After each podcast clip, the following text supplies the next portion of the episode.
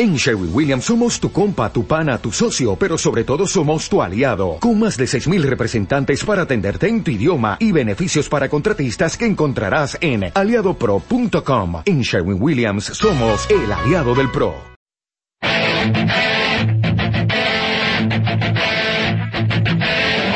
Comienza Keep Pushing, tu podcast de Fórmula 1.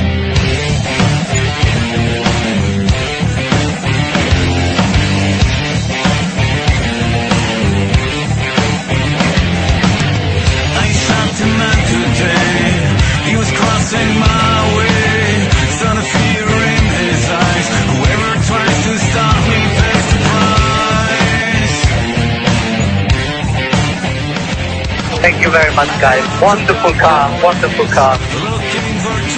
Perfect. Thank you. I would say, ding, ding, ding, ding, ding, ding, ding, ding, ding,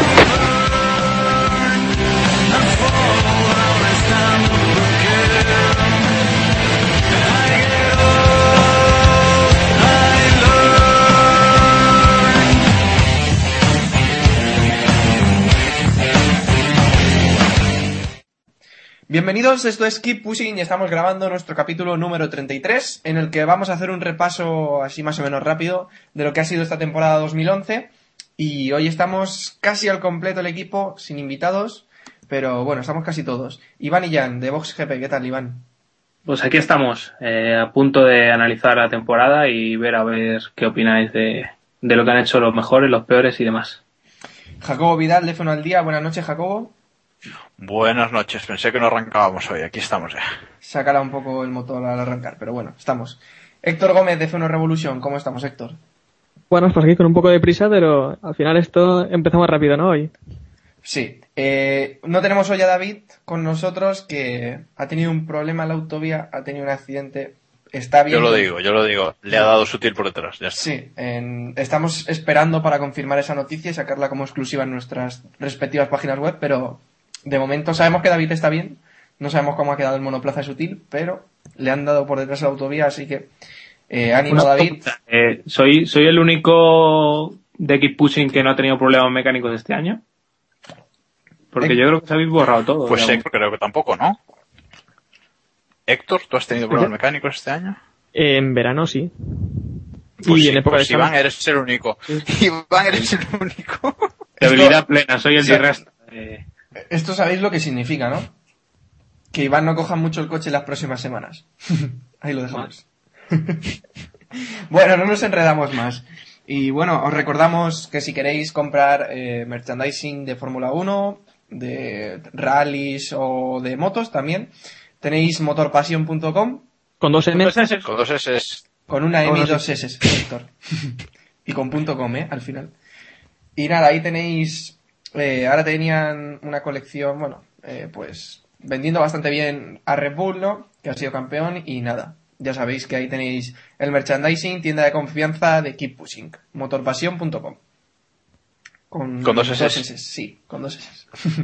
y nada, nos sumergimos ya en lo que ha sido la temporada 2011 de Fórmula 1, que acabó eh, la semana pasada en Interlagos. Y os pregunto qué nota le ponéis a esta temporada 2011 del 1 al 10. Vamos a hacer de profesores. Así que nada, eh, Iván, te dejo que empieces. Como temporada en sí, yo le, le daría un 9. A mí me ha gustado mucho la, emoción de cada carrera. Eh, hemos tenido luchas igualadas, quitando un poco a Vettel, que, que ha dominado. Eh, es obvio que la emoción por el campeonato no, no ha existido en ningún momento, pero yo creo que, que hay que quedarnos, como dice eh, aquel, el de el partido en partido, en el Gran Premio en Gran Premio. Hemos tenido carreras emocionantes, con gracias a los Pirelli, hemos tenido adelantamientos, hemos tenido espectáculo, así que para mí es un 9. No sé si el resto también prefieren un, un campeonato desigualado y las carreras iguales, o, o al revés, como es lo que tuvimos el año pasado.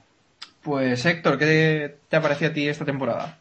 Pues mm, a mí me ha gustado la lucha que ha habido esta temporada, eh, sobre todo en las posiciones intermedias, quitando, quitando a Vettel, que ha sido el primero, muy, muy destacado, y los demás no se han podido acercar a él. Los demás al menos han estado luchando durante toda la temporada. Incluso el subcampeonato hasta la última carrera no se ha decidido y nadie sabía quién, quién iba, quién iba a conseguirlo. Entonces, por esa parte, ha sido un gran campeonato. Eh, por esa parte sí que le pondría un 9 como Iván. Pero por otra parte, el DRS no me ha terminado de gustar. Algunos adelantamientos han sido un poco sencillos, eh, demasiados, carreras un poco caóticas como, como Turquía. Que Turquía que gustó mucha gente, pero, pero a mí eh, no, no me apasionó, no me apasionó mucho, no sé, soy un poco más tradicional. Y por esa parte, y también por tener un piloto tan destacado, pondría un 7. Así que más o menos de media dejo un 8 a la temporada. Hmm, Un, un 7, ¿no? ¿Un 8? No, un 8, un 8, Un perdón. 8, un 8, vale. ¿Y Jacobo? Bueno, pues yo eh, le voy a dar un 8 también. Porque la verdad es que las carreras han sido, han sido muy, muy emocionantes, sobre todo, pues, eh, no sé, ahí a, mitad de temporada, ¿no? Las citas europeas, que, que siempre gusta un poquito más. Pero a mí me ha costado un poco, sobre todo al principio, no sé, cinco o seis primeras carreras, eh, olvidarme de, de- del mundial, ¿no? De lo que es la, lucha por el mundial. Entonces, quizás las primeras carreras del año no las he disfrutado como, como debería haberlo hecho, porque de hecho estoy reviendo alguna y digo, joder, pues eh, si, si quitamos a Vettel que, que carrerones, ¿no? Y entonces, bueno, creo que me, que me costó un poco al principio eso, ¿no? olvidarme de, de lo que es la lucha por el campeonato, pero ya luego una vez llegamos al verano y, y- y tal, yo creo que después de Silverstone por ahí, que ya dije, no, eh, hay que disfrutar de las carreras y, y las carreras han sido apasionantes, o sea que, que le doy un 8 y bueno, pues eh, el 9 sería si, si Vettel no, no, no- no se hubiese dominado tantísimo, ¿no? Y ya, y ya el 10 si hubiese sido una lucha como el año pasado por, por el título, ¿no? Pero, así que me quedo con, me quedo con 8. Sí, ha sido una temporada interesante, salvo el dominio de Vettel. Porque por detrás sí que ha habido luchas interesantes, pero claro, Vettel ha sido tan superior que nos ha quitado opciones de, de disfrutar aún más de las carreras. ¿Y qué momento...? Pues que darnos cuenta, Pero Samuel, entonces, ¿qué, qué nota le das? Yo, yo le había puesto un 8 también, la verdad. Bueno, y saliendo un poco del guion, ¿a vosotros os ha gustado el DRS? Eh, personalmente, mm, creo que se han equivocado más con las zonas que han asignado que no en otra cosa. El invento en sí, pues no está mal. Para adelantar sobre todo, no está mal. Aunque sigo diciendo que dejaría que se usara en toda la vuelta, no lo limitaría.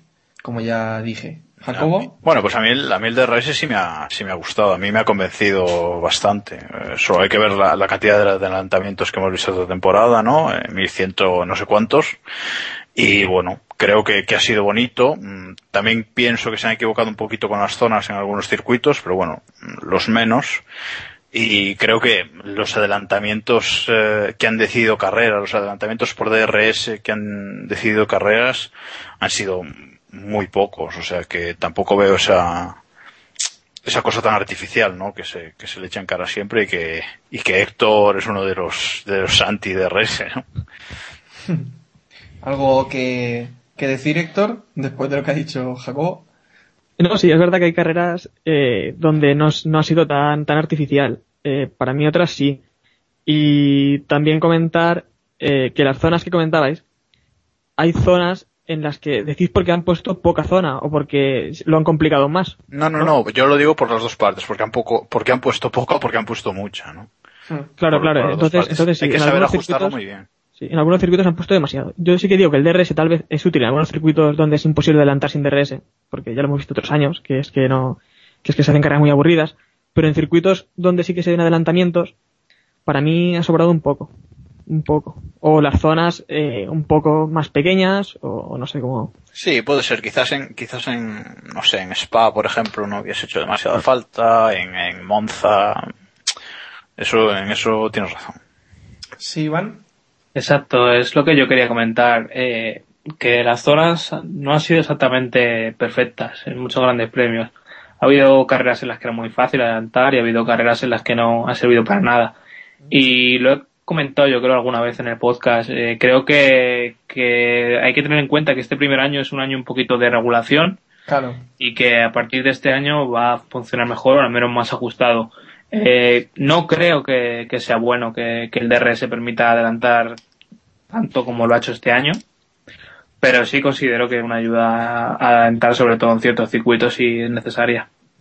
Sí, yo creo que es necesaria sobre todo en, como dice Iván, en algunos circuitos en los que es imposible adelantar, como podría ser Montmeló o se me ocurre también el Valencia Street Circuit, ¿no? Pero, pero yo creo que Estoy muy de acuerdo con lo que ha dicho Iván, que el próximo año tendremos zonas de DRS mejor acotadas. Creo yo, Pero- vamos. Para mí lo que no debería pasar es que con un monoplaza un poco inferior te superen tan fácilmente. Que al menos pueda haber un poco de lucha. Es lo que, que a lo mejor, bueno, eh, pues sí que se igualan las cosas entre los equipos grandes, sí que puedes adelantar un Ferrari a un Red Bull, Hmm. pero que puedas adelantar tan fácil a un coche de media tabla que no pueda el de media tabla luchar para nada, que, que lo supere con tanta facilidad, pues eso es lo que no me ha, lo que no me gustó mucho. No sé, a mí cosas como la de Abu Dhabi, por ejemplo, me gustaron. Que, que, que uno se adelantase en la primera zona y en la segunda se le devolviese. ¿no? Una Sí, cosa de tener, bien. de tener oportunidad de... Quizás ahí sí que es un poquito artificial de más, pero no sé. Supongo que es más justo eso. Pero la opción de, de revolverse un poco y luchar más, pues la Hmm. verdad es que nos gusta. Y os pregunto, ¿con qué momento de esta temporada, si tenéis que elegir un gran premio, con qué momento os quedáis de este año? Os doy un poquito de tiempo para pensar, pero ya le, le lanzo la patata caliente a Héctor. Momento de la temporada. Pues. Voy yo, sí. eh, Lo quieres venga, pensar. Iván, me lo pienso yo un poco. Bueno, va, eh, digo, digo este. Eh, para mí, no, sí, eh, se me ha ocurrido ahora mismo. Porque hemos criticado a Vettel muchas veces de que, de que no ha, de que no sabía luchar en pista, de que no podía, no podía hacerlo, ¿no? De que sería primero. No te escucho, Iván. Que se lo vas a quitar. Vas a quitar, digo. Ah, pues puede ser, puede ser. Entonces, para mí un gran momento de la temporada fue cuando, cuando Vettel adelantó a Alonso en Monza Zasca. por un poco por fuera de la pista. Y, y bueno, para mí hizo un poco mal Vettel porque no hacía falta arriesgar tanto. Podría haber buscado una zona mejor para adelantarle. Pero también fue una- un momento bastante impresionante de la temporada y que, y que nos impresiona a muchos, ¿no? Porque yo también criticaba a Vettel por no, por no luchar en pista y hacer las carreras un poco más, más sencillas. No sé qué, qué momento, con qué momento os quedáis los demás. Iván, ¿te lo han quitado? Sí, yo iba a decir cuando a Fernando Alonso le adelantó Vettel en Monza, no. Eh, para mí ese es el momento del año y, y sin focalizarnos tanto eh, quería reflejar ese gran premio que ha significado mucho lo que ha sido esta temporada. Vettel con un coche que, que apenas superaba en punta nada más que a, a los Caterham, bueno, a los, a los Lotus, la verdad, si, si lo decimos con el lenguaje del año pasado, eh, pudo dominar en una carrera que, en un gran premio en el que no debería haber ganado, por, en, en teoría, pero es que era tal el potencial de, de Red Bull en, en curva que, que se permitía el lujo de, de rechazar esa velocidad y, y no, o sea, no optar a adelantamientos ni, o sea, descartar ese, ese factor. Y creo que, eh, si no recuerdo mal, en, en, en India pudimos ver algo así también, que en el primer sector eran dos vueltas muy, dos rectas, perdón, eh, muy, muy largas, que ahí les metía bastante tiempo sus rivales, pero luego en la zona revirada, eh, Red Bull eh, era una pisonadora. O sea, que ese es el- un poco el resumen de- del año. Pero, eh, claro, eso también te lo puedes permitir cuando sabes o crees que vas a ser primero y que no te va a hacer falta adelantar. Pero en el momento en el que alguien se te pone delante y tienes que adelantar es cuando tienes que demostrar que puedes hacerlo, incluso con un coche que no tiene esa velocidad, esa velocidad punta, ¿no? O intentarlo en la curva como hizo, como hizo Vettel, Vettel en Monza, sabiendo Sí, que en el paso por curva, claro, sabiendo que en el paso por curva es que era mucho más veloz, que podía incluso adelantar por el exterior y, y como lo hizo. Sí, pero es una, es una táctica inteligente porque tú piensas que sales primero, tienes en teoría eh, mejor ritmo de carrera que el resto. Las dos primeras vueltas no te pueden clavar el DRS, entonces eh, tienes ese margen. Si sacas un segundo en las dos primeras vueltas, estás fuera. O sea, no, Creo que- está todo el Es una estrategia de ir un poco sobrado y decir, no, yo es que voy a seguir primero, no me van a adelantar en la salida y, y va a ser así. Claro.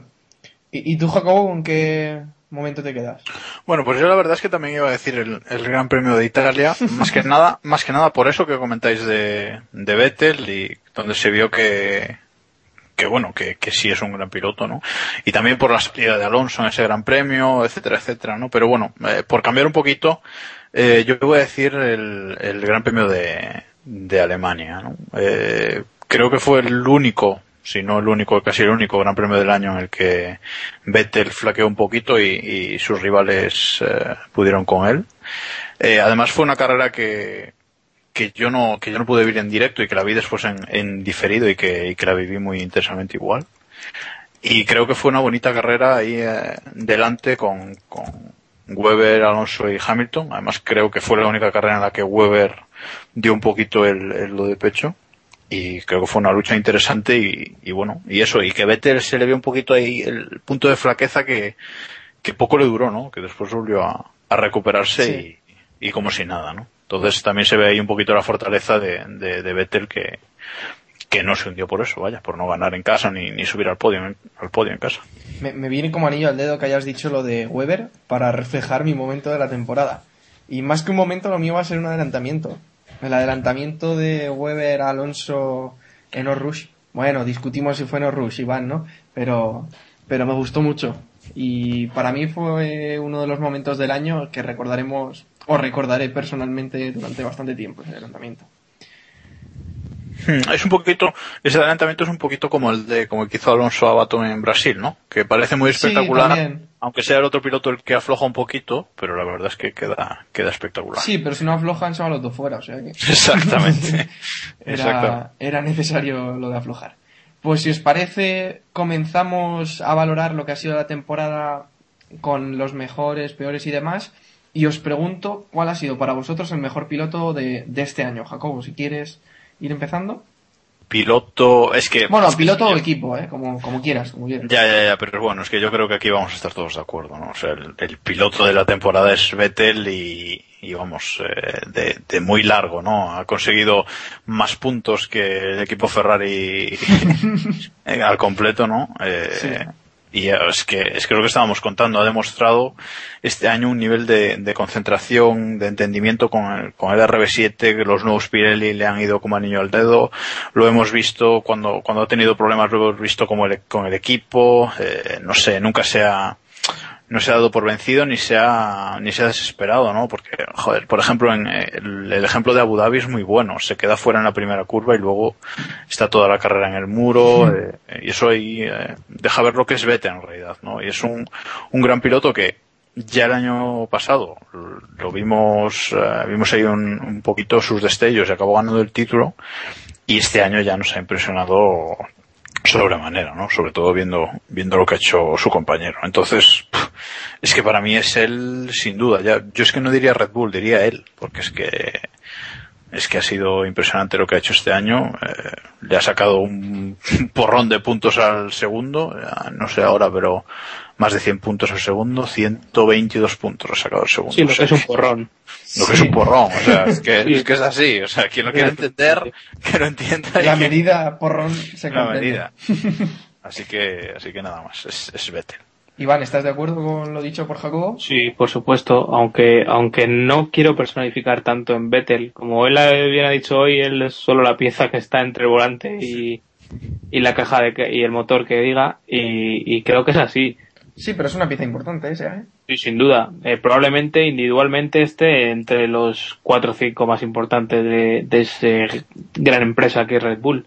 Pero me parece que, que el trabajo que ha hecho la Red Bull eh, es tan impresionante que, que desluce un poco el, el talento de Vettel, por así decirlo. O sea, ha sacado, Vettel ha sacado lo mejor de sí mismo, no ha hecho ningún fallo, pero al final siempre estamos con lo mismo, siempre estamos hablando de que tiene un coche ganador y, y demás. O sea que sí, Vettel ha sido perfecto, pero me parece que aún más perfecto ha sido el equipo.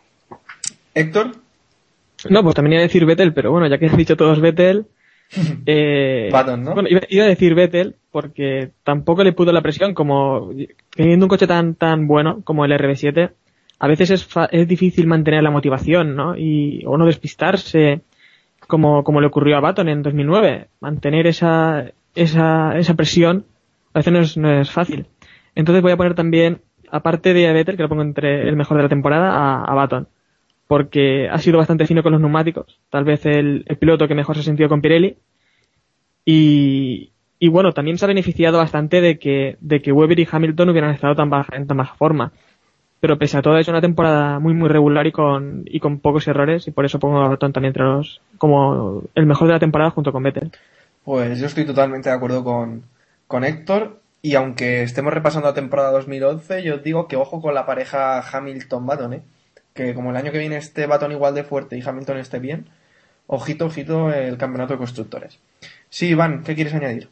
No, que me sorprende que acabemos esta sección sin mencionar a Fernando Alonso. Es Eh, que- y, y no es y no es Los irónico. números impresionan, ¿eh? No, sí, es, sí. es el, es el Los podio. son- Para mí, para mí el podio de la temporada es Vettel, eh, Vettel Batón, Alonso. Sí, para- Sí. yo creo que para Yo- todos. Sí. Lo que Yo pasa es que tal vez pondría adelante a, a- Fernando de, de Baton. O sea, los números que tiene Alonso, la constancia que ha tenido hoy, me, me hacía eco de la estadística que, que no sé si habréis visto. Eh, Al- Alonso prácticamente ha rodado un 60% de las vueltas entre los cuatro primeros. Eh, Baton y, y Vettel, y Vettel, Baton y, y Weber eh, no, han, no han pasado, a duras penas han pasado el 40%.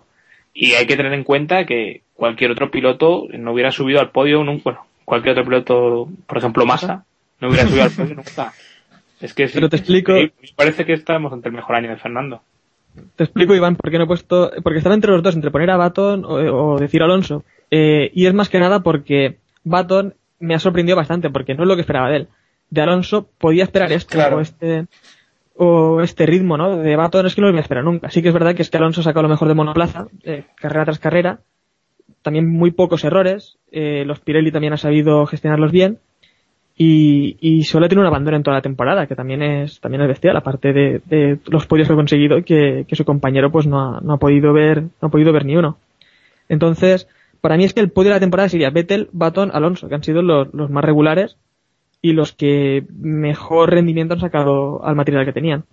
Yo con, yo en esto estoy con, estoy un poco más con Iván. Yo creo que Vettel por delante, pero luego yo pondría a Alonso por delante de, por delante de Baton, por, por eso, por los números que ha hecho, que, que repasando ahora la, la temporada son, son increíbles, ¿no? Y, y a veces me acuerdo de las salidas que hizo en, lo que decía antes, las salidas que hizo en España y la que hizo en Monza, que eso, que eso no lo ha hecho Baton en toda la temporada, o sea, yo no ha hecho Baton una salida así en toda la temporada, o sea, que poniéndose primero en la primera curva y, y, y con ese coche, ¿no? Eh, cuando, sobre todo, sobre todo cuando el año pasado, eh, eh, las salidas que hizo Fernando en Ferrari que fueron nefastas, o sea, Sí. Bueno, Entonces- bueno, en China salió bastante bien, ¿eh? ¿Te recuerdo? sí, sí, bueno. Pero la mayoría fueron nefastas, entonces no sé, a mí me, yo sí que creo que, pondría a Fernando por delante de, de Baton también. Bueno, veremos a ver qué pasa y, y el año que viene pues yo creo que si tiene un buen monoplaza va a estar ahí arriba. Ha sido un año de crecimiento, lo típico que suelen decir los pilotos que cuando no ganan el campeonato pues han mejorado y tal. Pero creo que, que sí, que estamos todos de acuerdo en que el podio de la temporada sería Vettel, Alonso, Baton y que, y que la temporada de Fernando ha sido buenísima. Pese a no, a no tener ningún premio final y a terminar cuarto en el, en el mundial, pero bueno. Ni el bisucampeonato, es que esto es terrible, terrible. Villarato hasta en la FIA, ¿no? Bueno, sí. Sí, sí, sí. bueno, pues pasamos al peor. El peor de la temporada. Os dejo que digáis piloto, equipo o lo que, o lo que queráis, vamos. Bueno, tienes el piloto de equipo, o sea, no, no os vayáis por las ramas. Iván, que, ¿quién es el peor de este, de este año? Para mí el peor de este año, eh, creo que ya hablamos en su momento de qué piloto retiraríamos, Sí. pero eh, no sé exactamente cuál es el peor. Eh, yo, a lo mejor, quizá voy a decir los que más me han decepcionado, pero voy a decir eh, Massa y, y Weber, porque ambos han sido incapaces de, de sacar adelante los problemas con los Ojo, ojo, ojo Iván, que luego está la sección, la decepción del año. Sí, no confundas, no confundas términos. Es que yo no entiendo por qué tantas decepciones, pero bueno. de quien esperaban más, hombre, la decepción. Hombre, espero que el año que viene tengamos un nuevo director y, y que Claro, esto claro, vaya un poco adelante. No adelantemos contenido. Eh, pues lo que decía que, que ambos no han sido capaces ni de ser una sombra de lo que han sido en temporadas pasadas, sobre todo Weber, y ni acercarse a sus compañeros de equipo y sobre todo lo que me revienta o lo que me fastidia de ellos es que han tenido problemas con las gomas y no han sido capaces de, de salir adelante. Creo que alguien como Alguersuari, que por ejemplo es mucho más joven que ambos y con mucha men- menos experiencia en Fórmula 1, sí que ha sido capaz de salir adelante y, y solucionar sus problemas y fijaos el final de temporada que ha tenido y que Massa y Weber no hayan sido capaces demuestra mucho a favor de Jaime y mucho también en contra de, de ambos. Sí. Jacobo, ¿tú si te quedas No, con bueno, uno yo o- creo, mm, sí, yo, el peor del año yo creo que me voy a quedar con, con, con Felipe Massa y en cuanto a equipo me quedaría con, con Williams pues por lo que ha sido, ¿no? Pero bueno, voy a centrarme en, en, en Massa, eh, que es que es eso, ha sido el, el peor piloto en los últimos 30 años de Ferrari, que, no haya conseguido subir al podio cuando Alonso ha hecho 11, 10, perdón, que en Brasil no subió. Cuando Alonso ha hecho 10 podios y ha ganado una carrera, eh, vale que Alonso es mejor que Massa, pero joder, me parece una diferencia demasiado grande, ¿no? Sobre todo porque ha habido carreras que más ha estado rodando por delante de, por delante de Fernando, ¿no? Entonces, no sé, yo creo que, que Massa se ha desesperado muy pronto este año, que, que ha visto que Alonso le empezaba a meter seis décimas por vuelta y ha llegado un momento que ha dicho, bueno, pues paso de todo, me, me parece a mí, y bueno, espero que, que, bueno, el año que viene lo volveremos a ver en Ferrari, lamentablemente, así que espero que por lo menos eh, pues ayude un poco al equipo a, en el campeonato de constructores, ¿no? Y que, y que gane alguna carrera y se anime por lo menos, no sé. Es que ya, ya no sé, para mí, para mí el peor de, de 2011 ha sido él. Héctor, Pues para mí, el peor de la temporada yo diría que ha sido Trulli. Más que nada porque Weber y Massa aún espero que se recuperen un poco para, para próximas temporadas, pero es que Trulli ya no le veo mejoría. Ya no creo que pueda, que pueda ir a, más. Y comparándolo con su compañero, pues, Kovalainen, eh, no hay, no hay color, ¿no? Y para mí Trulli ya sobre aquí podría ser un sitio para un joven piloto que daría seguramente algo más de lo que le hemos visto, de lo que hemos visto a Trulli. Entonces, para mí, el peor de la temporada ha sido, ha sido Trulli. Pues cuidado porque Trulli todavía no tiene el asiento asegurado, ¿eh, Jacobo? Sí, es que oyendo a Héctor se me, me ha venido a la mente las declaraciones de, de Kovalainen, que no sé si habéis leído, que dice que el coche de Caterham para el año que viene lo están diseñando como, como Heikki quiere y, y vamos, a su medida. Y cuando le han preguntado qué, qué entonces qué pasa con Trulli, dice, ah, no, no, yo no sé, yo con Trulli no hablo, ¿sabes? O sea, que para mí que está más fuera de lo que, de lo que pensamos, ¿no? Pero bueno, ya sí, veremos. yo, creo que al final Trulli va a quedar fuera, pero bueno, ya veremos, como has dicho tú, qué pasa y yo creo que Richardo tiene medio asiento ya de, del Caterham del próximo año. Pues yo, como el peor, eh, creo que ha sido Jacobo quien ha dicho a Williams. Yo me quedaría Joder. con Williams. Joder. Que Pensé parece que, que lo haga posta, ibas- pero. Pensé, no. pensé que ibas a decir que era yo el peor del año, que también puede ser, pero... No, ese, ese premio me lo quedo para mí solo. Eh, la verdad es que no es por, por Iván ni, ni por crear polémica, que también, eh, pero la verdad es que creo que el peor del año ha sido el equipo Williams, sinceramente. Iván, ¿tienes algo que decir? No, no, estoy de acuerdo. Eh, yo pensaba que hablábamos solo de, de pilotos. No, no, no, hablábamos de ambos, de pilotos y de equipos. Ok, pues entonces estoy de acuerdo, la verdad. Pues eh, la sorpresa, aquí creo que sí que va a haber un poco más de disparidad de opiniones, o sea, opiniones diversas. Eh, Héctor, ¿quién ha sido la sorpresa de la temporada 2011? Pues la sorpresa para mí de la temporada, eh, os va a extrañar esto, pero para mí ha sido McLaren. Porque más que nada en pretemporada. eh, Efectivamente, extraña. sí, sí, no, es que en pretemporada, pues nadie apostaba por McLaren. eh, la mayoría hundíamos al equipo. Ni siquiera hizo falta que Piratore dijera nada, eh, como sí que dijo con el Ferrari. Parecía que iba a ser un nuevo casi P418 y al final resulta que empieza la temporada y McLaren está ahí, incluso luchando por, por ganar carreras. Y vamos, a mí eso me sorprendió bastante. Que en unas pocas carreras abandonaron, es decir, en pretemporada, en unos pocos, unas pocas semanas, abandonaron su, su apuesta, que era el, que era el escape este Octopus que, que hicieron. Y vamos, eh, en unas semanas se pusieron arriba, un poco por detrás de, de Red Bull, eso sí, pero vamos, superando a Ferrari regularmente. Y ahí me sorprendió, me sorprendió muchísimo. Para mí era sorpresa. No sé Vale. demás. Eh, Iván, para ti, ¿quién ha sido la sorpresa? Para mí la sorpresa eh, es difícil de, de saber. Quizá me voy a repetir, pero el dominio de Red Bull a mí me ha, me ha sorprendido bastante, sobre todo porque pensaba que Ferrari y McLaren iban a estar más, más cerca. Eh, creo que McLaren ha cumplido, eh, ha estado en sus números para ser subcampeón. Eh, podía dar un paso adelante, pero bueno, por lo menos no ha dado un paso atrás como sí que le ha dado Ferrari. Ferrari está al doble de tiempo de, media de lo que estaba en, en 2010 y, y, y creo que viendo el final de temporada del año pasado en el que Fernando recuperó bastantes puntos a, a los hombres de cabeza, eh, a mí me ha decepcionado Ferrari, con lo cual entiendo que es por cosa que ha hecho bien Red Bull también en parte. Y, y no sé qué, qué más sorpresa. Pues la verdad es que ningún piloto me ha, me ha encandilado, por así decirlo, más de lo que, de lo que yo esperaba. Eh, Jacobo, ¿Cuál ha sido tu sorpresa? Yo voy un poquito en la, en la línea de Iván. Para mí la sorpresa ha sido Vettel.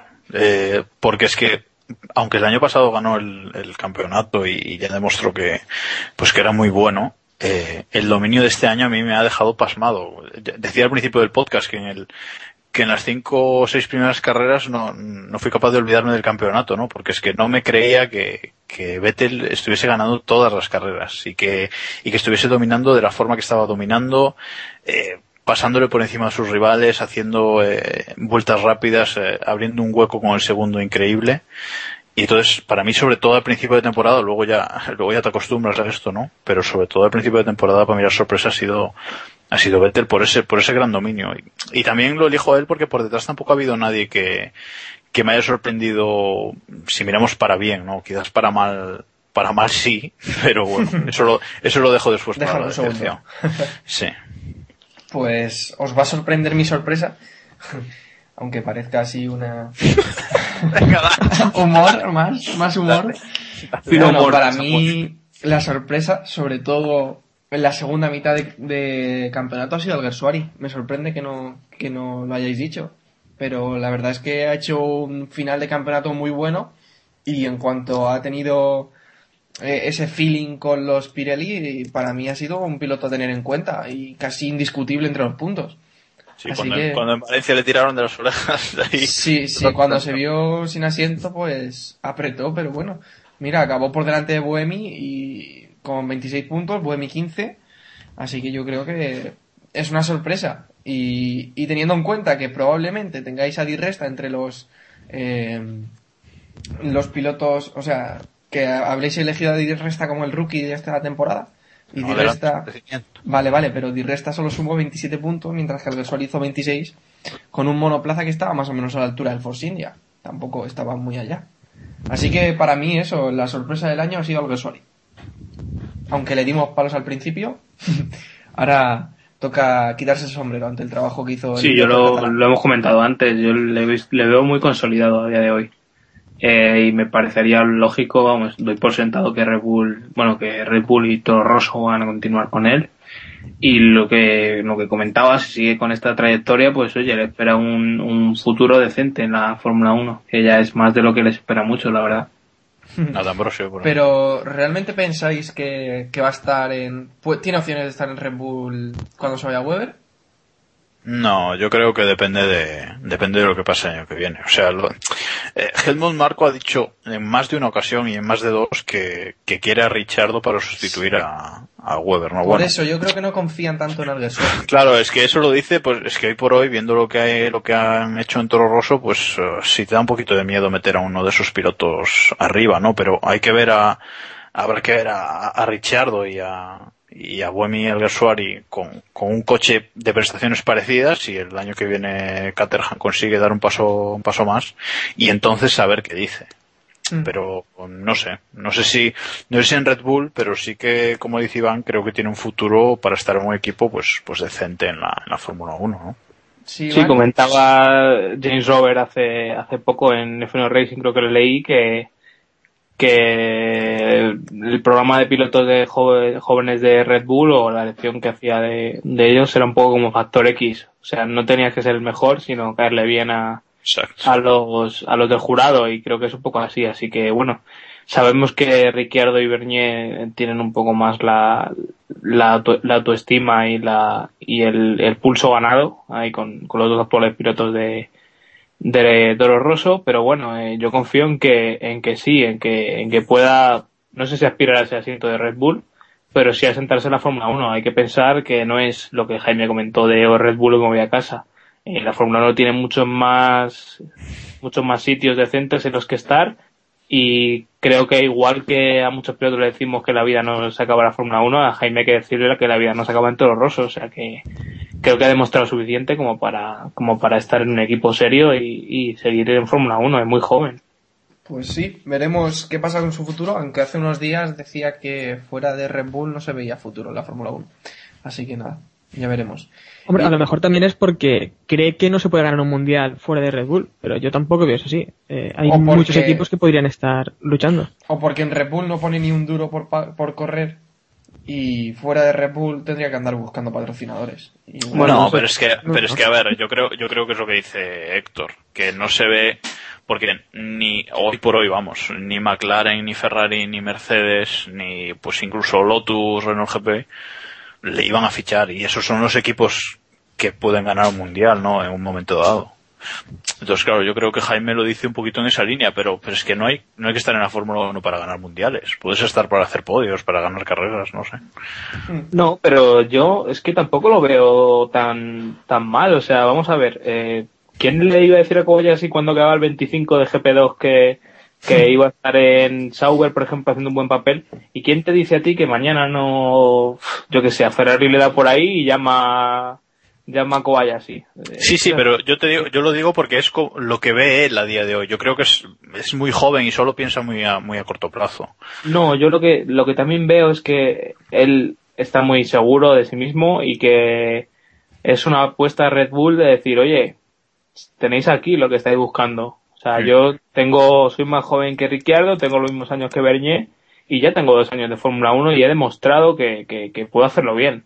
Sí, A sí. mí me parece que eso, eh, a día de hoy, Bernier es buenísimo y Ricciardo también me parece un buen piloto, pero no tienen lo que tiene Jaime y es así. Y tanto ha sufrido, pues oye, ahí está su recompensa.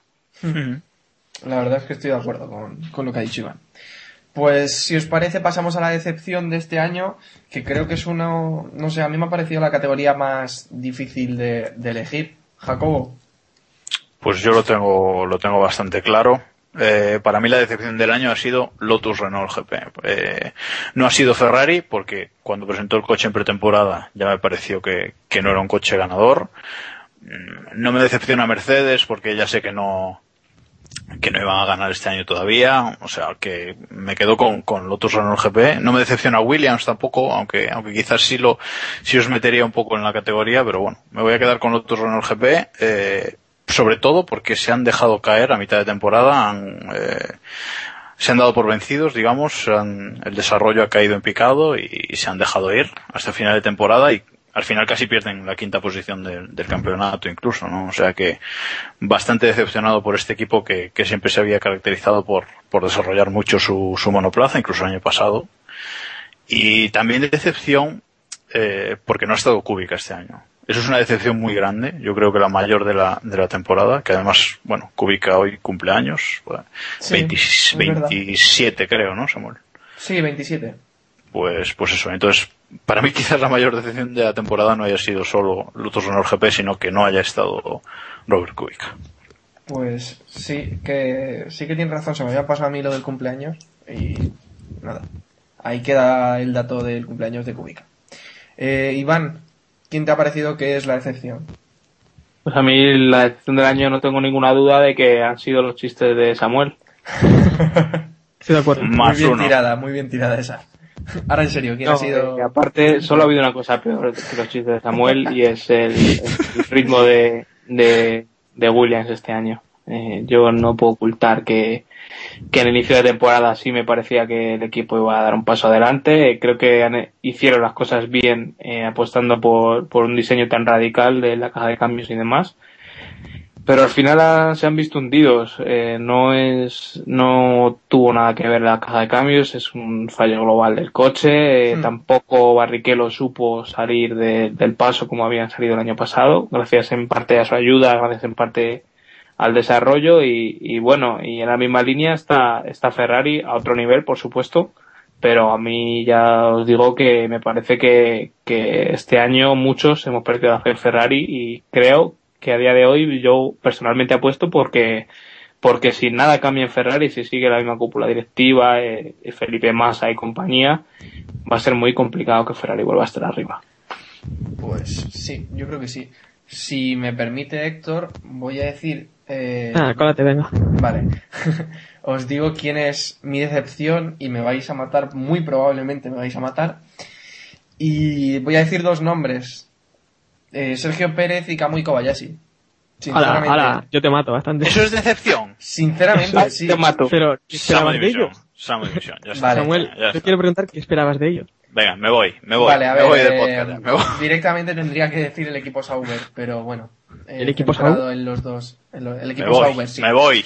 Hoy, Me voy. esta semana se están quejando en el equipo Sauber de que ha sido que el hecho de que la FIA no se pusiera, o sea, que cambiaran la regulación de los escapes sopladores, que los prohibieran y luego los volvieran a permitir, que ha sido lo que les ha perjudicado en el final de temporada. Pero es que el final de año de, de Sauber ha sido bastante, bastante malo. Lo ha salvado un poco Kobayashi. Pero tal y como empezó la temporada Pérez, sinceramente esperaba más de, de Sergio Pérez. Y el de, el de Renault. eh, No, sí, sí, el de Renault estoy, estoy de acuerdo que el año de Renault ha sido lamentable también. Una cosa no quita la otra, pero creo que Pérez me ha decepcionado, la verdad. Y, ¿Estás y- por zona de división? No, no, no, no, no. No, en serio. Lo estoy diciendo en serio, por un día que estoy en serio. Eh, Eh, a, pri- a principio de temporada, si me hubierais preguntado en el Ecuador, probablemente hubiera sido mi, mi rookie, pero me ha decepcionado bastante Pues el final de año Rookie. que ha hecho Pérez. para mí, para mí os digo, eh, una de las mejores parejas de pilotos que hay ahora mismo en la Fórmula 1 es la de Sauber. Hmm. Iván, Sí, ¿qué yo, quieres estoy, yo apuntar? estoy de acuerdo. Y, y creo que lo de Sauber tiene explicación. Ellos eh, nunca apostaron por el difusor soplado porque la FIA les prometió que lo iba a prohibir y lo prohibió durante medio fin de semana ¿Dos horas? en Silverstone. Sí. Y, y claro, a partir de ahí ya dijeron, "Pff, empezamos a trabajar con esto para lo que queda o, o tiramos para adelante y nos pensamos en 2012. Tomaron ese segundo camino y bueno, yo creo que no les ha salido mal, han sabido aguantar a todo Rosa al final, que, que muchos no apostábamos por ello. Si el año que viene tiene un coche rápido, por lo menos en las primeras carreras, que a nadie le sorprenda. Por, por esto que estamos diciendo, porque ellos llevan desarrollando un coche sin difusor soplado todo este año y se han centrado muy pronto también en 2012. Así que, a ver, no van a ganar carreras seguramente, pero, pero habrá que tener ojo, ojo, un ojo echado a Sauber, vaya. Hmm. Y os A digo ver. una cosa también, ¿eh? Os digo una cosa. Hemos montado una plataforma de Kobayashi a, la- a Ferrari ya, ¿eh?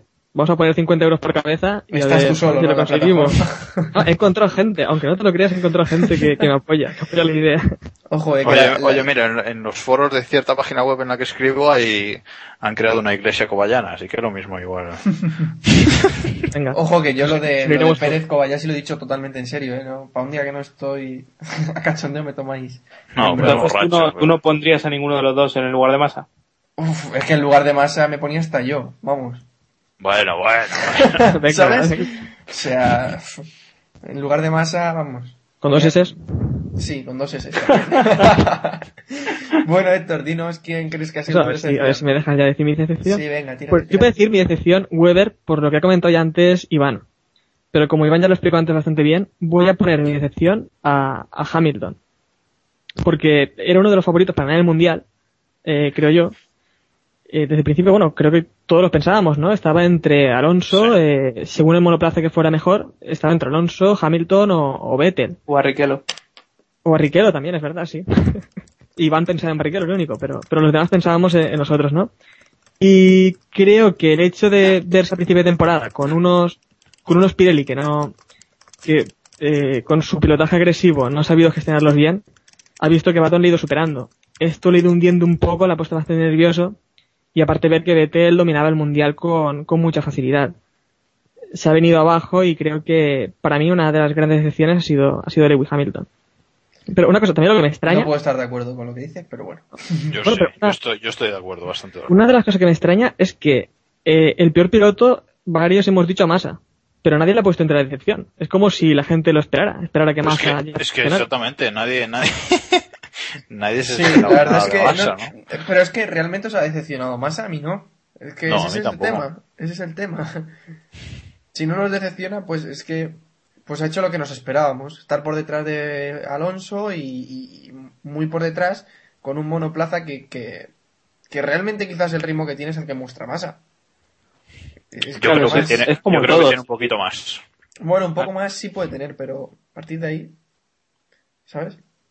¿Qué Yo creo que, que no nos decepciona por eso, porque es más ahí no esperábamos más. Sí, Iván. Solo, no, decía que solo puedes esperar de, o sea, solo te puede decepcionar a alguien de quien esperas. Si Claro. no, no, es como todo. eh, si la gente escucha Keep Pushing y se encuentra con un chiste de Samuel, pues no le decepciona porque ya sabe lo que hay, pero O sea, es que- Pero ¿qué puede ser Perdón, perdón, Samuel. Samuel? Tengo que devolverte todas las del año. Sí, sí, la- las veces que me he metido con Williams, ¿no? bueno, pues sí, seguimos, seguimos. Con el rookie, ahora sí podéis decir quién ha sido vuestro rookie del año. Héctor, que he acabado contigo, pues... Venga, venga. Pues para mí el rookie del año ha sido Sergio Pérez. Así ya un poco la Venga, claro que contraria. sí. No, sí, sí. eh, para mí Sergio Pérez ha hecho un, un grandísimo papel para el monoplaza que tenía. Y, y creo que, que Di Resta, que muchos creo que vais a decir que ha sido el rookie del año y, y ha sido nombrado por Autosport también como rookie del año, eh, para mí no ha estado al mismo nivel que Pérez. Más que nada porque el Force India ha sido un coche que ha sido también eh, muy rápido. Eh, ya hemos visto a Sutil, que es un piloto al al que aquí tampoco le tenemos excesivo cariño, eh, ha podido competir bastante con, con ese monoplaza, mientras que en el equipo Sauber, en el que muchos tenemos a Kobayashi como un gran piloto, ha llegado Pérez y en su año de debut, pues ha hecho, ha hecho un gran papel. Para mí ese, Sergio Pérez, el, el rookie de la temporada. Yo creo que el rookie de la temporada es Keep Pushing, ¿no? Que también ha empezado fuerte este año, ¿no? Venga, ya que no decís nada, pues le doy el pase a Jacobo, venga. Jacobo, el rookie del año.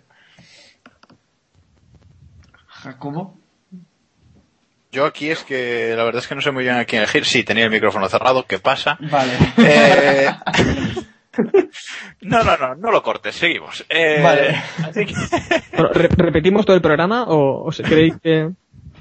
Si queréis repetimos venga, el programa entero, no pasa nada, ¿eh? No, no, no. Jacobo, lo que tú digas. No, no, no. Vamos a seguir, vamos a seguir. No pasa Vale, nada. Bueno, eh, yo voy a decir el rookie del año. Es que, claro, mm, Di Resta es el, es el más obvio, quizás, porque, bueno, pero me ha decepcionado un poco, quizás, al final. No sé, le he visto algunos puntos de flaqueza al final que no, que no me han gustado demasiado. Entonces voy a elegir como rookie del año a, a Ricciardo. Porque eh, llegando a mitad de temporada a HRT, ha conseguido ganar eh, habitualmente a, a su compañero, ¿no? Ya, ya fuese Liucci o, o Kartikeya, ¿no? Entonces, bueno, eh, y parece que, que a Red Bull también los ha convencido y que ahora le van a dar un coche más competitivo, sea en Caterham, sea en Toro Rosso o sea donde, donde sea. No creo que se queden en HRT otro año. Así que para mí es, eh, es él, es el rookie del año. Vale. Iván. Yo, la verdad es que siempre me ha costado bastante este año y eso que ya llevamos durante, durante un tiempo hablando de, de este tema y siempre me ha costado bastante decidirme sobre cuál era el piloto del año, el rookie del año. Eh, me ha gustado Di Resta, eh, es cierto que era el para el que menos salto tenía porque tiene el, mejor coche de todos, eh, tiene más experiencia al volante de un Fórmula 1. Me ha gustado Sergio Pérez, eh, ha tenido un año difícil, pero bueno, de Sergio esperaba mucho más que de Maldonado, la verdad, para ser sinceros, a pesar de que él había superado, yo creo que, que Sergio tiene más que ofrecernos y, y veremos a ver en el futuro. Eh, Maldonado no me ha disgustado, ya lo hemos hablado largo y tendido. Y Ricciardo me ha sorprendido, la verdad. Eh, tenía esperanzas en él, yo creía que, que iba a hacerlo bien, pero que superara a Liucci, que, que es alguien que prácticamente ha llevado todo el desarrollo de Hispania en solitario y que estaba destacando, eh, me ha parecido eh, interesante que le haya superado de, de inicio, así que por ahí me tiro como, como Jacobo por el lado de- del australiano. Pero bueno, ya digo que, que muy igualados todos y que ninguno lo ha hecho mal, la verdad, y eso es una buena noticia. La verdad es que me sorprende un poco que elijáis a a Richardo, pero bueno, lo, lo- se respeta. Yo me quedo con, con Di Resta, la verdad. Ha sido, me ha gustado bastante lo que, lo que ha hecho esta temporada y creo que ha estado dando bastante guerra. Aunque al final sí que se ha deshinchado porque hay que tener en cuenta que también Sutil ha hecho un final de año bastante bueno cuando ha visto su asiento en peligro, pero creo que Di Resta para ser el primer año que está en la Fórmula 1 ha hecho una buena temporada y que es una opción de futuro para, para Mercedes GP. Estoy casi seguro de, de eso. Y mm, la verdad es que me sorprende que no hayáis metido a Di Resta aquí entre... Hombre, no Yo- sé, eh, eh, piensa que es el campeón del DTM, que es uno de los campeonatos más fuertes. Eh, lleva un año y medio, llevaba rodando prácticamente todos los viernes. A ver, Ha sí que de mucho. rookie tiene poco, vale, pero... tiene, tiene un coche bastante decente y Mm. aparte de todo eso, Sutil prácticamente la dobla en puntos. No podemos decir que Sutil es un paquete y demás y ahora luego irnos a otra Claro, es que yo, Es que su yo tío lo cuando digo, realmente ha subido ha sido en las últimas carreras. ¿sabes? es que yo lo digo, yo lo digo por eso porque al principio parecía que podía superar a Sutil o que por lo menos podía estar igualado Hmm. y al final eh, ha caído mucho o ha mejorado mucho Sutil, no lo sé, que a lo mejor también es eso que, Se ha que habéis- yo creo. Sí, entonces pues se ha visto un poquito más su potencial y ha dejado a Di Resta un poco en segundo plano. Sí. Pero yo eso que decía, no, no lo puedo declarar rookie del año cuando al final de temporada me ha decepcionado un poco, ¿no? O sea que, no sé, al fin y al cabo es eso que dice, vamos, es un campeón del DTM, ¿no? Aunque ganar el campeonato como lo ganó, es, es un campeón. Vale, pues... A esto no le preguntamos.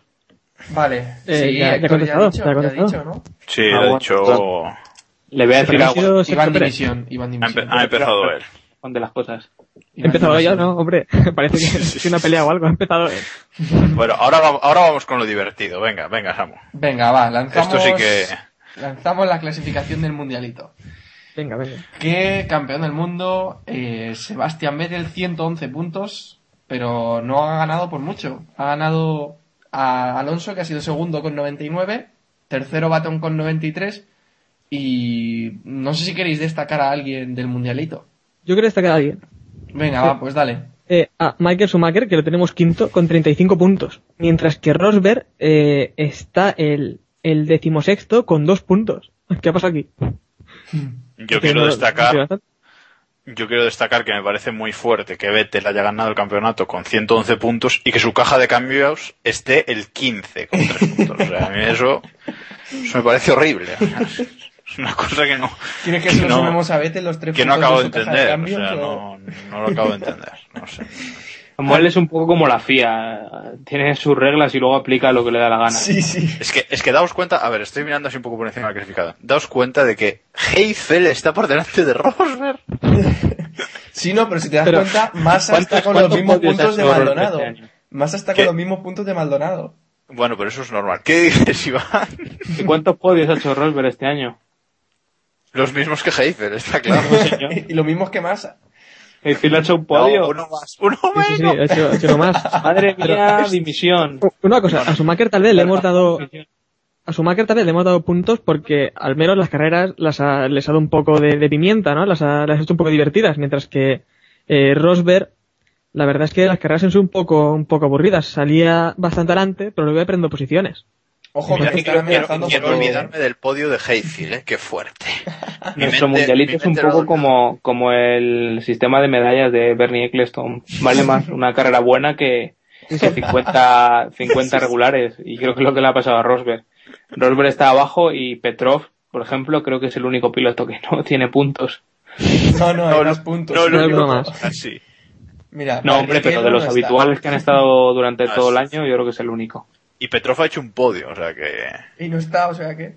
Pero hizo podio en una carrera cuando todavía Keep Pushing no existía, entonces... Ah, Claro, Ah, claro, se ahí está la siente, clave. se siente. está la clave. como No, Heif- Tú fíjate, si Heifel hubiera hecho podio en una carrera que... A, a mí ya me hace gracia... Mira, Di Resta 17 puntos, noveno. Pérez decimosegundo con 10. Pero me hace gracia lo de Maldonado y Massa, porque de Maldonado los 5 puntos, 3 se los di yo cuando puntuó, cuando sumó puntos. Por la apuesta aquella que hicimos. Y los ¿Y otros quién de dos, los otros dos? los otros dos, pues, Iván seguro, vamos. Y yo creo, y yo creo que es muy representativo. no, ¿eh? ¿No? Yo, yo hablaba de masa, ¿eh? Yo hablaba de masa. Ah, no, de Massa ni idea, la verdad. Héctor, digo Héctor Samuel, se los daría también. Sí. Yo, Tiene un Massa. criterio- Yo a Massa... Sí, yo a mí me reparto suena. bien los puntos. Sí, a mí, a de me cambio. suena que le has dado puntos a más, así, a mí me suena. No, yo iba a decir que me parece Lo muy, sacaremos, lo sacaremos eso, ¿eh? que me parece muy representativo que esté Alguersuari por delante de Weber, ¿no? Eso, eso di- dice mucho, o Mm. no. En nuestro favor, ¿no? Claro. Si Helmut Marco nos escucha y, y lee el mundialito, ya, ya tiene seguro quién es el nuevo piloto, ¿eh? Ángel Suárez sigue y se va a Red Bull seguro, que está por delante de Weber. Y, y Bueno, a- a mí, Schumacher, a lo mejor viste a Schumacher viendo sí, quinto. también, también. Pero a todo esto debo apuntar que me están llegando amenazas por Twitter, ¿eh? Después de decir lo de, lo de Pérez. Ah, creo que era lo de, lo de Maldonado, el chiste de la semana pasada. No, por eso, por eso no te han, no por te eso me han algún topón por la calle. ¿va? cartas de extorsión me han llegado ya también. Le ha llamado, le ha llamado esta, la Eva H para, para el programa. para el Club de la Comedia, sí, sí, sí. Sí, pero quería, quería contactar con Raúl Cimas, pero le dije que no estaba. Es Bueno, cierto, no, no has hecho uso de tu contacto, muy mal, muy mal. muy mal. Bueno, bueno, dejamos ya. Vamos a volver a la Fórmula 1 después de estos momentos de, de tertulia. Bueno, pues aquí la he liado yo en el, en el guion y os he puesto la desmembración de la FIA y es la desmembración de la FOTA. Que estamos viviendo Ojalá, eh, que ojalá final, también. el final de la FOTA, prácticamente, ¿no? Con la salida de Red Bull, Ferrari y Sauber, que se suman a, a HRT, que ya estaba fuera de la FOTA desde el principio de la temporada. Eh, no sé si pensáis que se acaba la FOTA, eh, qué va a pasar, si es bueno para Bernie, si es bueno para los equipos. Eh, Jacobo, ¿qué, ¿qué valoración sacas de esta situación que se da ahora al final de temporada? Mm, A ver, los equipos se van pensando que es bueno para ellos y Bernie lo disfruta sabiendo que es bueno para él. ¿no? Eh, a Bernie le interesa mucho más negociar el, nuevo acuerdo de la Concordia por separado con los equipos. Vamos, eh, mucho más que negociarlo con la FOTA en conjunto, ¿no? Entonces, eh, él ya lo dijo, que la FOTA que la FOTA nunca, nunca iba a triunfar. Y en cuanto los equipos se han puesto a hablar de, de tema limitación de, de presupuesto, en cuanto ha habido rumores de que Mercedes y Red Bull se estaban pasando de- del gasto, pues esto se ha ido a, se ha ido a la porra, ¿no? Entonces, eh, yo creo que ahora cada uno va a empezar a gastar lo que quiera o lo que, o lo que le dejen las fábricas o, o- el dinero que tengan, eh, y en cuanto, y en cuanto a la crisis económica esta que estamos viviendo vaya, vaya acabándose, vaya avanzando, van a ir gastando más, ¿no? O sea que yo creo que, que es bueno para la Fórmula 1, pero malo para los equipos en sí. Bueno para la Fórmula 1 porque va a gastar más los equipos, van a desarrollar más y pues vamos a ver más cosillas, yo creo. Pero no sorprende, a mí lo que me sorprende es que se haya ido, como decía Jacobo, ahora literalmente a la porra, la fota, cuando, cuando eh, llegaron a un acuerdo en el Gran Premio de, de Gran Bretaña con el tema de los difusores soplados.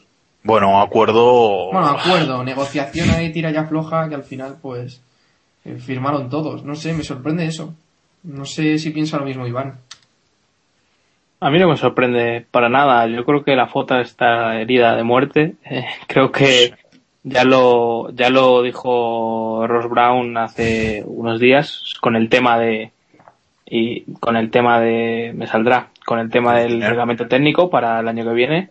Y creo que Brown es uno de los que han impulsado este, este tema de la, de la reunión de los equipos y me parece obvio que, que es bueno para ellos estar unidos, pero es evidente que si tú estás con tu vecino y sabes que tú puedes hacer trampas y demás y que tu vecino las puede hacer igual, eh, va a haber una desconfianza que, va a llevar a que esa relación no, no vaya más allá y es lo que está pasando aquí. Hay mil maneras de hacer trampas, de saltarse el, el, el acuerdo de, de reducción de costes, que es lo que, lo que está llevando a esta polémica y me parece evidente que, que, que es imposible que lleguen a, una, a un acuerdo y ahora la- lo bonito va a ser ver cómo Bernie Eccleston negocia uno por uno los equipos y, y vamos a ver, ya sabemos que Ferrari va a salir beneficiado de esto porque históricamente se, la va, a- se va a llevar el, el, el botín más grande. Ya lo tiene el pero- botín. Pero, pues, ya lo tiene lo has buscado, lo has buscado. Muy bien. Sí, sí, sí, sí. Muy bien. Y, y nada, pues eso, que va a ser muy divertido ver cómo negocian equipo a equipo. Yo ya sé de un equipo que está bastante molesto con el tema histórico de, de Ferrari, que Ferrari se lleve cosas por su dinero y otros que, que van más apurados y necesitan más el dinero no, no se las lleven. ¿Hablas, por ejemplo, de Williams? No, no, no, de HRT. No, pero, pero hablando de eso de, de Ferrari, que se lleva más dinero y tal, eh, es que Ferrari ya se lo ha llevado este año, más dinero que Red Bull. Incluso Red Bull siendo campeón y Ferrari tercero, Ferrari se ha llevado, se va a llevar más dinero en lo que cobre de este año que, que Red Bull, ¿no? Entonces, en ese sentido yo creo que a Ferrari le daba un poco igual estar que, que no estar, ¿no? Pero bueno, que, quería decir otra cosa, pero primero qué opina Héctor, si no, no lo dejo hablar nunca. No, pues yo es que quería comentar lo que, lo que antes ha dicho Jacobo, que dice que es bueno para la Fórmula 1 eh, la, la, que no haya límite de costes. Yo esto no lo veo tan claro, porque sí que es verdad, yo también soy contrario a la limitación de costes, porque más o menos cada uno debería gastar lo que, lo que pueda, ¿no? Y, así avanzaríamos más en la Fórmula 1, como, como bien ha dicho Jacobo. Pero por otra parte, los equipos pequeños, eh, sin limitación de costes, sin limitación de costes es que no sé si pueden sobrevivir, ¿no? El- por ejemplo, el 107% tal vez sería imposible para esos equipos. Si, si un equipo destaca tanto. Eh, entonces podríamos ver desigualdades demasiado grandes. Y esto para la Fórmula 1 tampoco creo que sea bueno. Sí, también se hablaba de que, de que podían volver los test de pretemporada. Creo que era Norbert Hau quien decía que se tenían que poner unas fechas consensuadas por los equipos y. Bueno, y se han tal. puesto ya. No, Eh, no, se van a No, hacer no, tres- pretemporada no. Digo durante la temporada. sí, no, no, no. durante la temporada se van a hacer tres, tres test, ¿no? Eh, según Tres días. Tres tres días. Tres días Sí. en Mugello, sí, eso. Bueno, Ah, no, bueno, no han vale, dicho, no han que- dicho dónde ni cuándo, pero vamos. Bueno, que- pero se- que se Mugello es lo que se sabía, ¿no? Sí, sí, ya sí, sí. más o menos.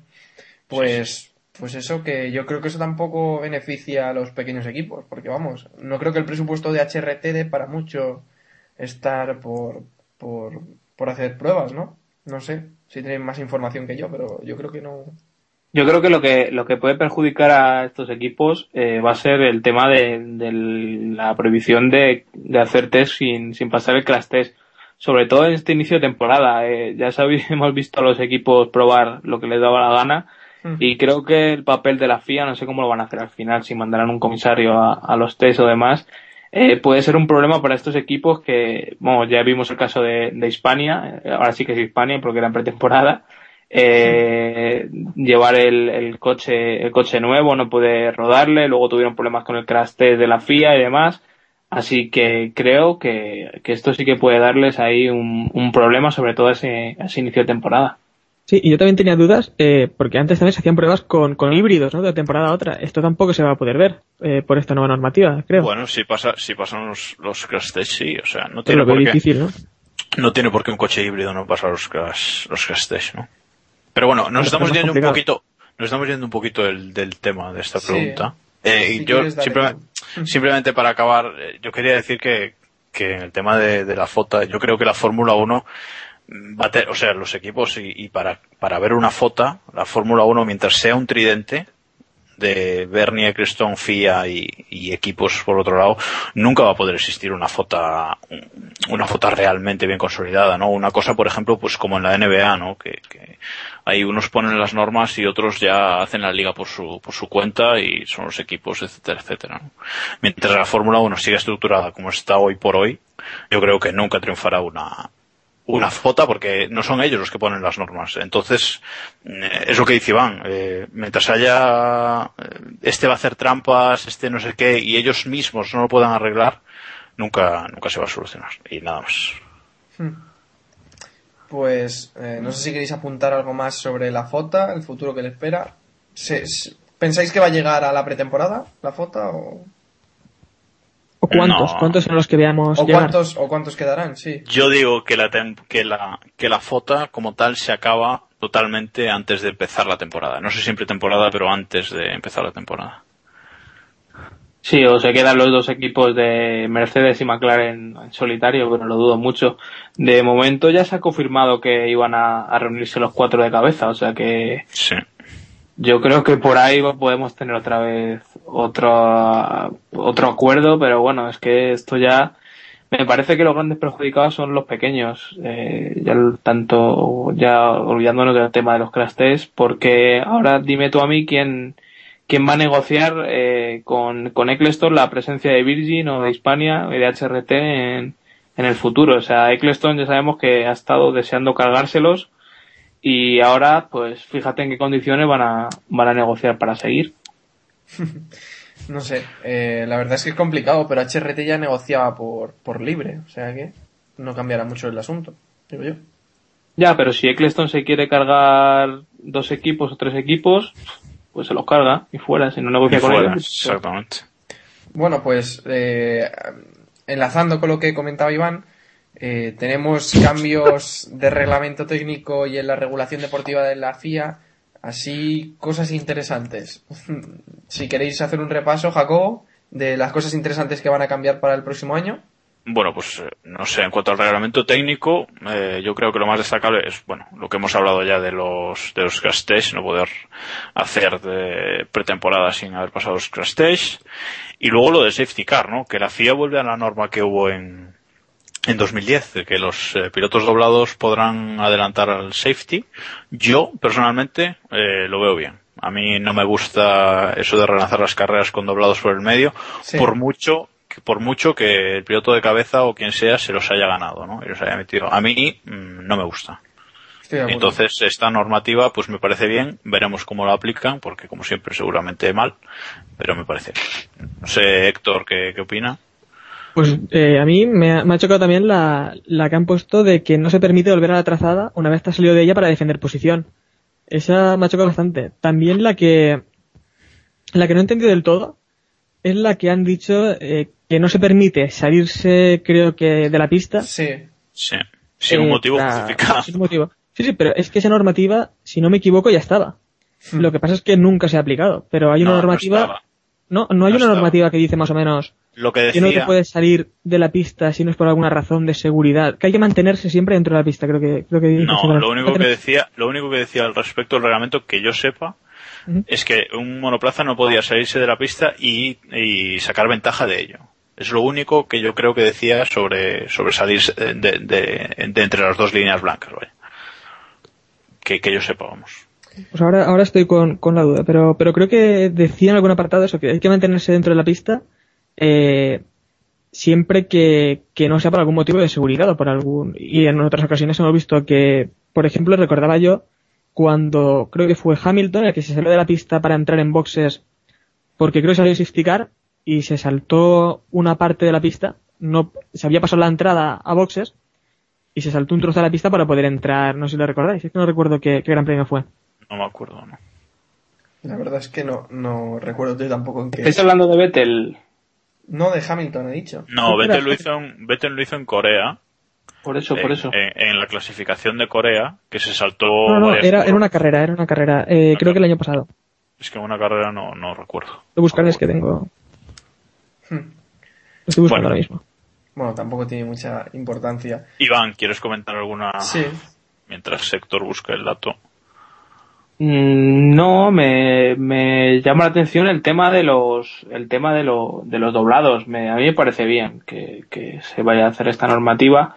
Va a ser algo más lento en todo el proceso, pero bueno, eh, al fin y al cabo es, es dar espectáculo y todo lo que sea espectáculo es, es bueno para las carreras. Y por lo demás me parecen cambios menores, por así decirlo. No hay nada. Y, la otra, un poco re- relacionada con el coche de seguridad, que, que no me he dado cuenta de ahora. Eh, lo de que los coches que estén en el pit lane cuando una carrera se suspende eh, puedan volver a pista en las posiciones. Es que esto es una regla que, que puede ser muy peligrosa. ¿eh?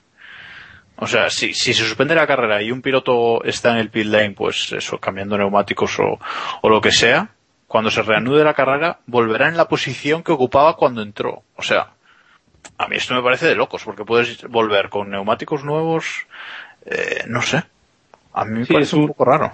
no, no acabo de entenderlo muy bien. Habrá que verlo en, en, en esto, en, en, en la práctica, porque luego, luego yo lo que entendía es que eh, podían recuperar, o sea, si, por ejemplo, eh, pongamos que Ricciardo se retira con problemas de, yo qué sé, de caja de cambios y se la cambian y suspende la carrera, se la pueden cambiar y puede salir, puede formar otra vez parrilla con 20 vueltas perdidas, pero eso es lo que yo entiendo. Claro, para eso, para eso sí, pero es que luego, por eso digo que es peligrosa, porque si, según, bueno, no sé cómo la redactarán, como lo ha publicado hoy la FIA, es que si un coche está en el pit lane, simplemente pone eso, que está en el pit lane, y la carrera suspende, luego puede volver a, a la posición en la que ocupaba. Y, y recordemos que durante banderas rojas se pueden cambiar neumáticos, que ya lo vimos en Mónaco. Entonces por eso digo que es un poco, no sé, o sea, sería mucha suerte también para, para el piloto que le pase, pero yo creo que, que hay que ver eso, cómo se aplica, porque puede ser una cosa un poco peligrosa.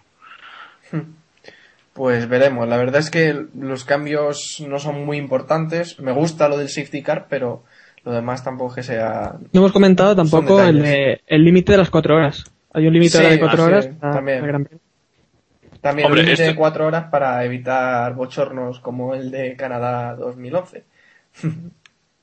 Esto está bien porque por lo menos ahora, cuando estemos viendo una carrera en la tele y esté suspendida, sabremos que co- como mucho durará hasta, hasta cuatro horas después, ¿no? No estaremos como en Canadá o como en Malasia 2009, etcétera, etcétera, con una incertidumbre. Aunque de- ahora teniendo a Kimi en la parrilla, igual es interesante que sean más largas, ¿no? Digo yo. No sé, pero, pero yo, pero, sí, pero, Lo he ya no- ¿no? Sí, ya sí. no sé ni lo que iba a decir. Bueno, pero una cosa, eh, que al menos ahora tal vez debemos correr en- sobre lluvia, porque como hay un límite de tiempo, tal vez tengan un poco más de prisa que ahora y sí que digan, bueno, pues se corre o esto es que se termina. Claro, pero esta, no- esta regla también me genera a mí la duda de eh, ahora no se pueden suspender carreras para el lunes o, o cómo va esto, ¿sabes? ¿Sabes lo que te quiero decir? O sea, ahora que saben que hay cuatro horas de límite, ahora sí pueden decir a lo mejor a las tres horas y quedando una hora de carrera dicen, bueno, lo suspendemos para el lunes y esta hora que queda la completamos el... Uf, El yo no me guste mucho, yo tampoco lo veo eso, ¿no? Claro, es Yo que... creo que esta carrera no vale para el campeonato y a tomar por saco, eh, no tiene más, ¿eh? O la mitad de puntos y, y pista, ¿no? No, pero bueno, con esa normativa, claro, pero ponte que Sí, no sí, empezó sí, sí. la carrera, pues se acabó. Vale, vale, vale. No, se hace un poco de paripé, se saca, se saca safety car. ¿sabes? Se saca el safety car, se hace un poco de paripé, dan unas cuantas vueltas así, pero... no. 58 vueltas detrás del safety car y ya está. Sí, sí, y se acaba la carrera, bandera, bandera a cuadros y ya está.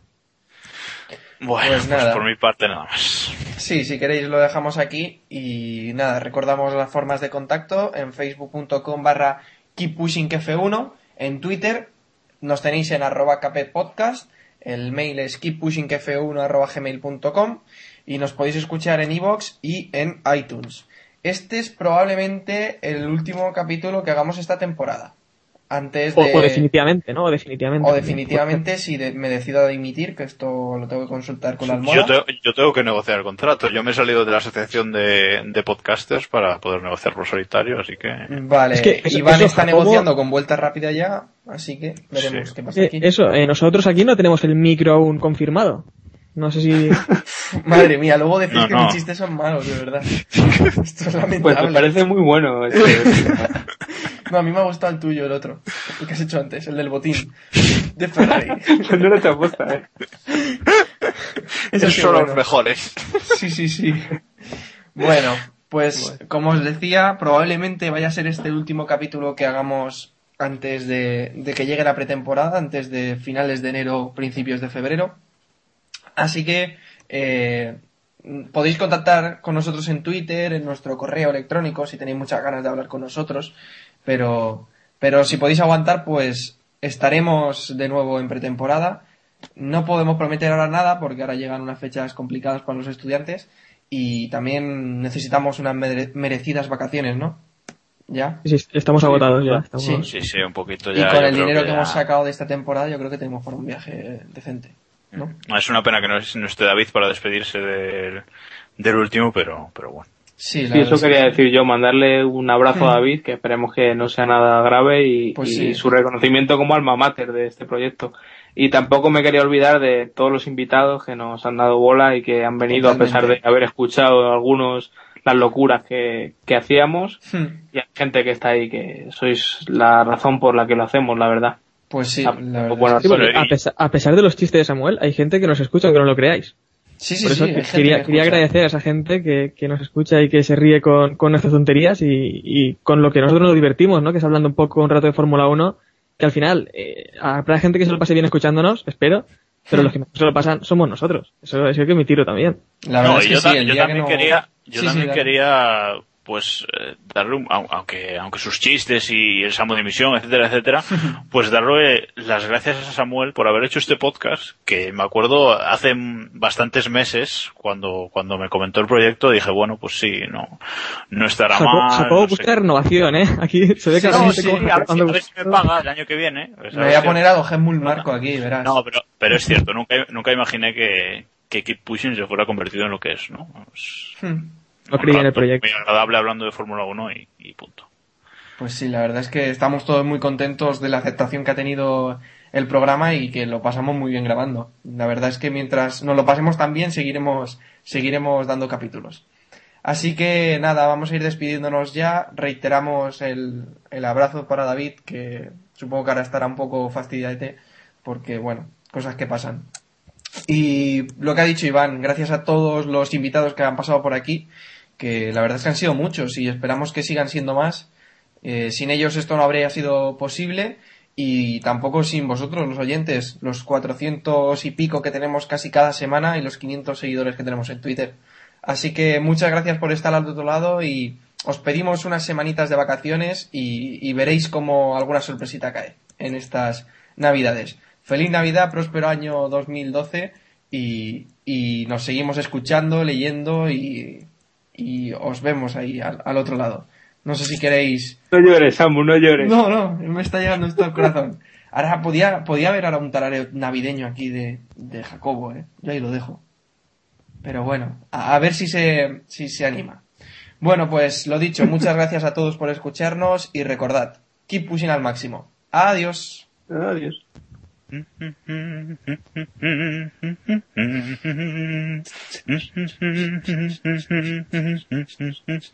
はい。